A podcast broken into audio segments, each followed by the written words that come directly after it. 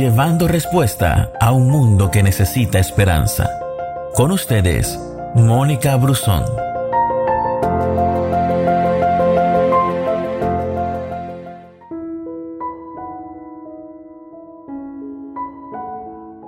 La oración en medio de la crisis.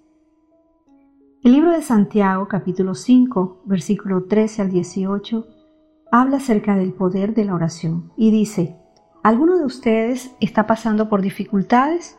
Que ore. ¿Alguno está feliz? Que cante alabanzas. ¿Alguno está enfermo? Que llame a los ancianos de la iglesia para que vengan y oren por él y lo unjan con aceite en el nombre del Señor.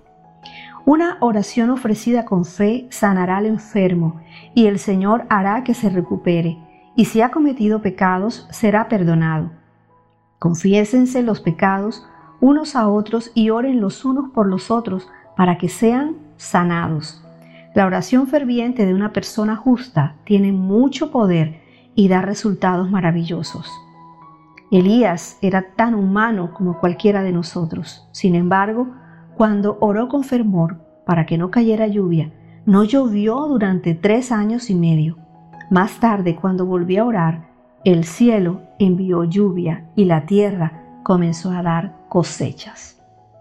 Muchas veces usamos la oración solo cuando hay conatos de incendio en nuestras vidas, pero el Señor recuerda jamás va a despreciar una oración sincera.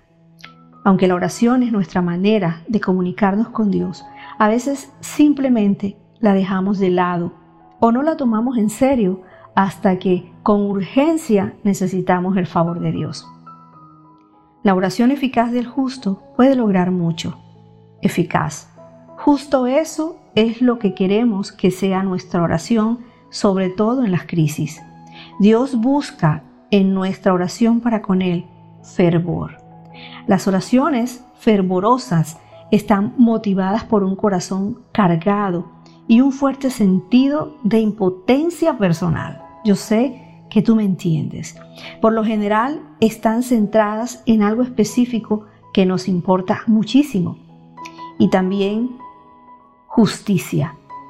Cuando hemos puesto la fe en el Hijo de Dios, somos declarados justos debido a nuestra posición en Él. En otras palabras, a través del Salvador hemos sido reconciliados con Dios y adoptados como sus hijos.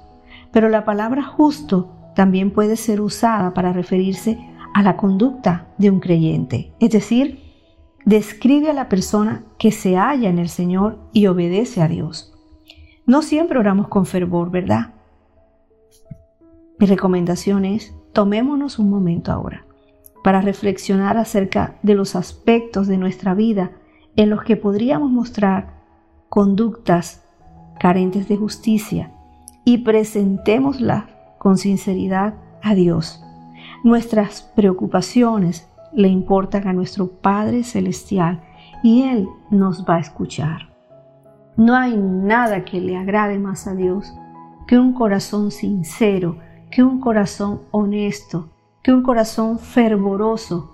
Cuando se acerca a Dios y Dios escucha esa oración, su corazón se enternece, porque Él está en medio de la crisis. Dios te bendiga. Gracias por escucharnos. No te pierdas ninguna de nuestras publicaciones. No olvides compartir este audio con todos tus amigos. Que Dios te bendiga.